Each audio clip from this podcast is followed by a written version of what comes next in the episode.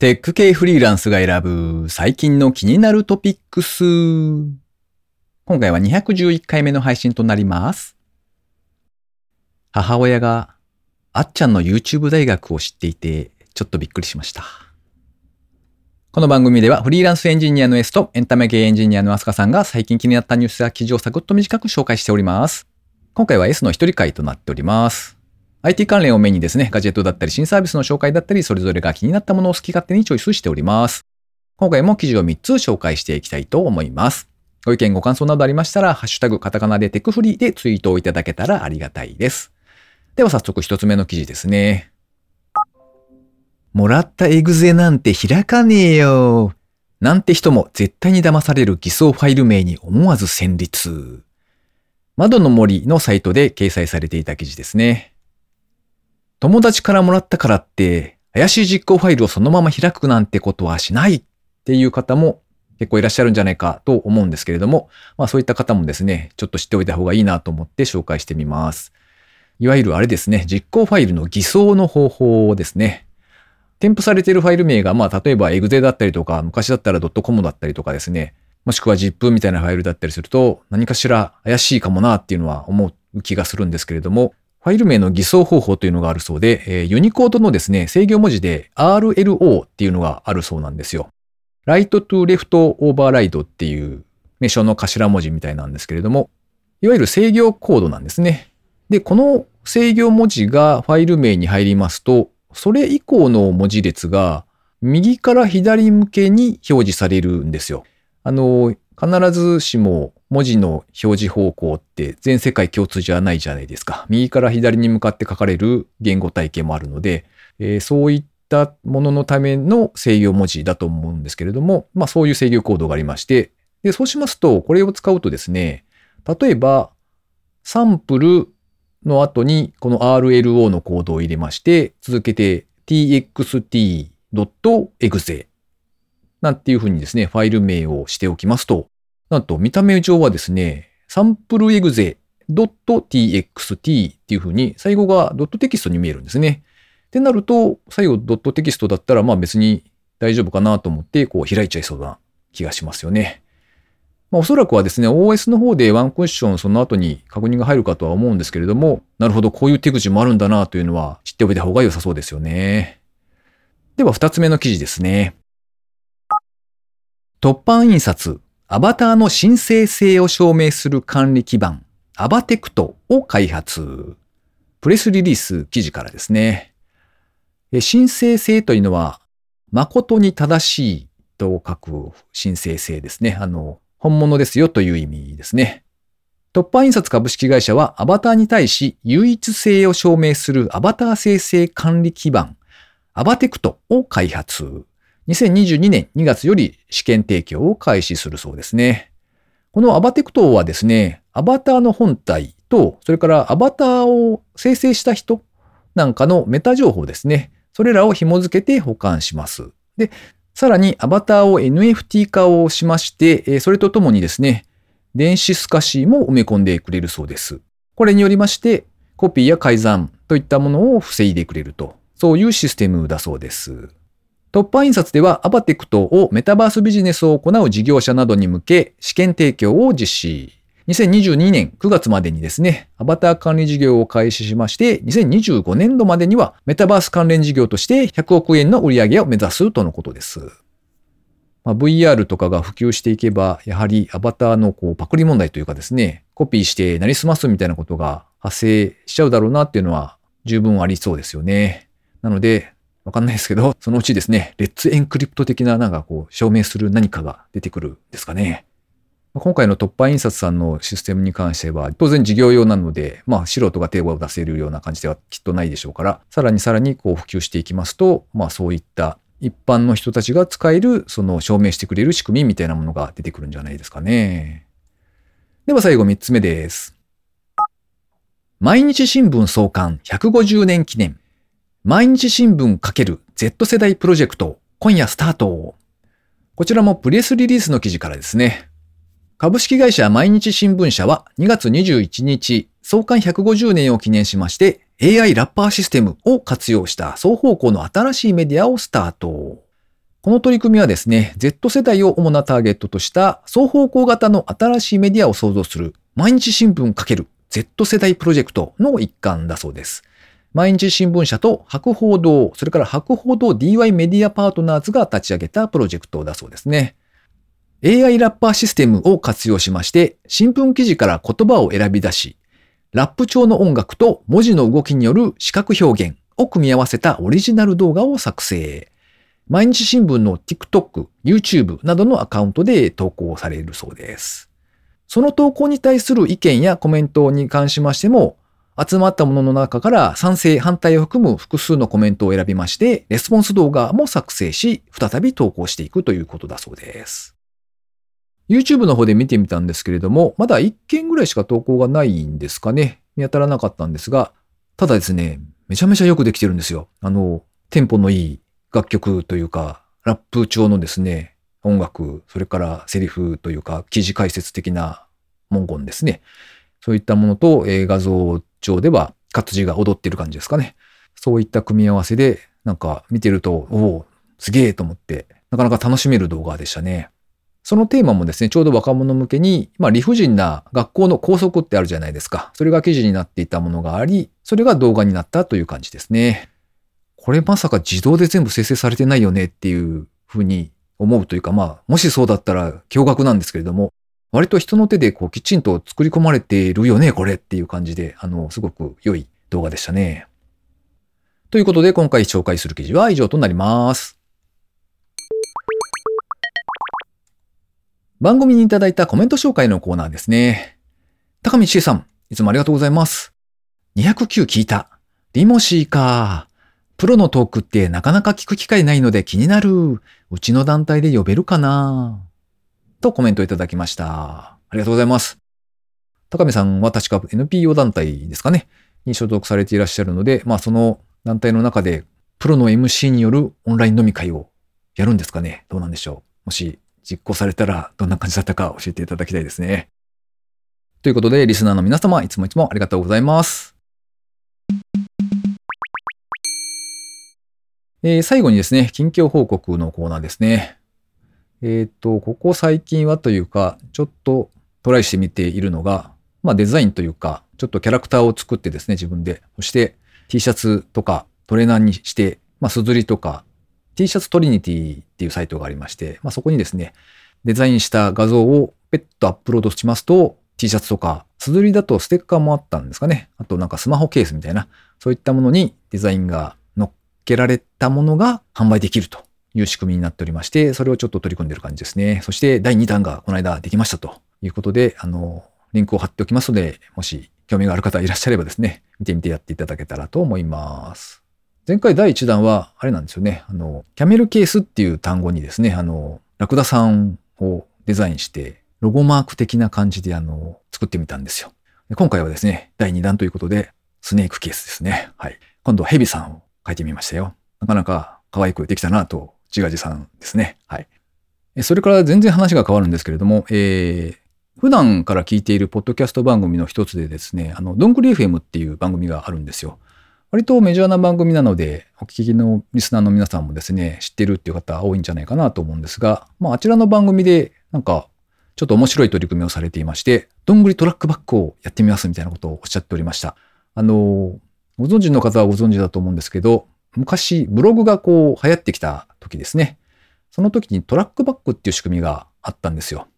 A さんがブログを書き、それをたまたま読んだ B さんがですね、お、こんな記事が書かれていると言って、えー、自分の B さんのブログの方で、その記事のリンクを入れつつ、あの、まあ、自分はこんな風に思うよ、みたいなことを書いたりするとですね、A さんの方に裏側で勝手にトラックバックという仕組みが働きまして、通知がいくっていう感じですね。で、まあ、ブログが流行った理由の一つに、この機能があるんじゃないかなと思っておりまして、まあ、いわゆる SNS 機能というか、もともとは、それぞれが自分で立ち上げた自分一人のブログで、たまたま見てくれる読者はいるんですけれども、まあ、それ以外にですね、書き手同士のつながりがこのトラックバックによって SNS 的な機能になっていったというわけで、えこれをまあ、ブログだと簡単なんですが、音声番組だと難しいので、もうこれは手動でやってみましょうということで、そんなことを取り組んでみますというふうにおっしゃってました。どうもなるみです。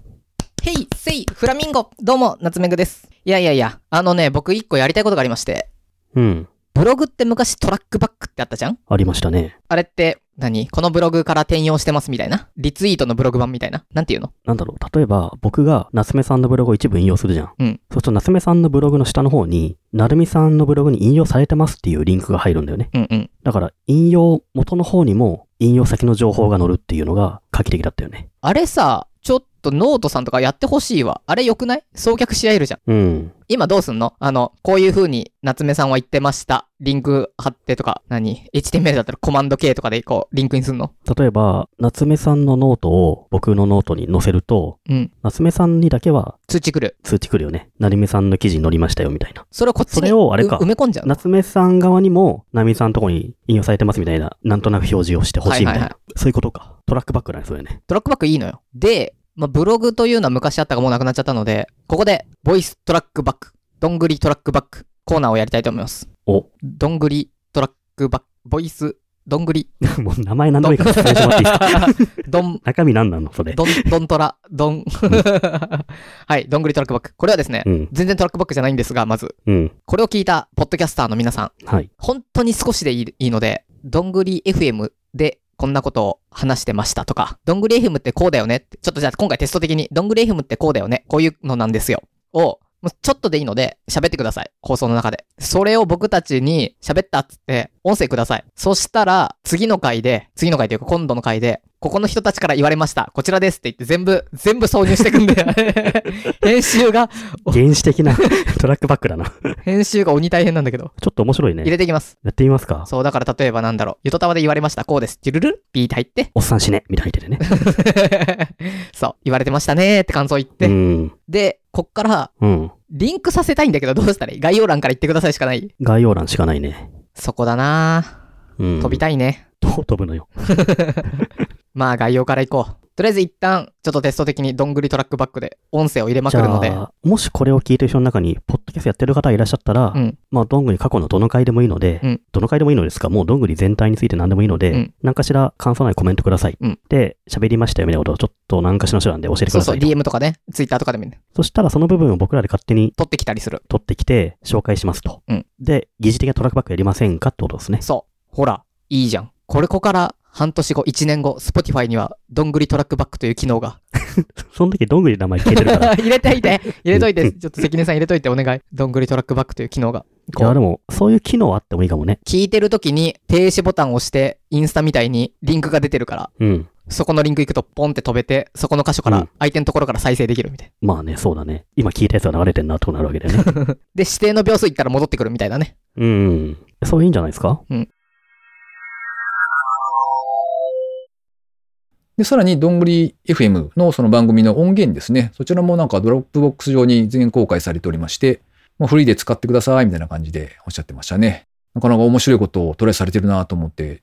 驚きながら聞いておったんですけれども、まあ、それにちょっと乗っかってみようかなと思ってですね、今回は、どんぐり FM を紹介してみたという感じですね。まあ先ほども割とメジャーな番組だと思いますというふうに紹介したんですけれども、公式のツイッターアカウントによりますと、いつの時点かはちょっとわかりませんが、累計500万視聴突破というふうに書かれていますね。この番組が11万回ぐらいなんですよ。なので約50倍人気がある番組ということで、こう、雲の上の方を見ている感じがしますけれどね。まあまあ、とりあえずちょっとチャレンジしてみようかなということで、今回紹介してみた次第でございます。まあ人気があるだけにですね、あの、お金を払って入る、その、有料のコミュニティも運営されておりましてですね、メインは Slack でやり取りをされているみたいなんですけれども、なかなか活況なようですね。僕自身は入ってないんで実際のところはわからないんですけれども、まあ、実は自分の娘をですね、送り込んでおりまして、あの、どんな感じっていうのをちょっとさらっと聞いたことがあるだけなので、あ結構すごいいろいろ活発に動いてるよみたいなことを言っていたので、おお、よかったのというところですね。お金は出すんで、まあ楽しそうだから入っておきなさいということで、あの、送り込んだ感じなので、まあまあ、今大学1年生なので、まあなかなかですね、そういういろんな職種の方とかと触れる機会ができて良いのではないかななんて思ってですね、遠くから見守っている感じですね。男性2人が喋っている番組なんですけれども、お一人がなるみさんという方でですね、声の低い方の方なんですけれども、少し前までは BuzzFeed にいらっしゃった、とても面白い記事を書くライターの方で、まあ結構有名な方みたいですね。で、今はノート、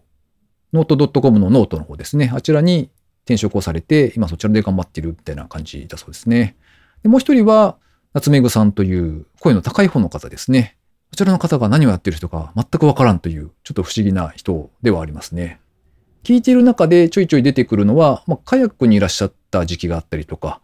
リクルート系だったかなそういった、まあ、割と有名な会社にもいらっしゃったことがあるみたいで、あとはアフリカでドローン事業をしていたみたいなお話も出ていた記憶がありますね。今は何をされているのかが、ここ最近ちょっとそんな話が出てきていないような気がするので、あの人は一体何をしている人なんだろうっていうのがすごく不思議でございます。はい。まあ、割と漫画の話だったりとか、まあもしくはドラマだったり映画だったりとか、とかとか、あとはあの割と最近のこう流行りというか、へえ、そんなのあるんだみたいな結構新しい情報なんかをこう